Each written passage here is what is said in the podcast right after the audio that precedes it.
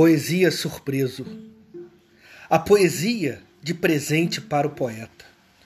Palavra feita do verbo querer. Palavra entregue do verbo sentir. Surpresa. Ela veio nas palavras, de forma gentil, mas no plural, com fitas de papel de admirar, já me fazendo gostar, querendo ser bebida, comida, palavra, imagina querendo ser absorvida para ser absolvida na leitura do poeta. Continuo surpreso.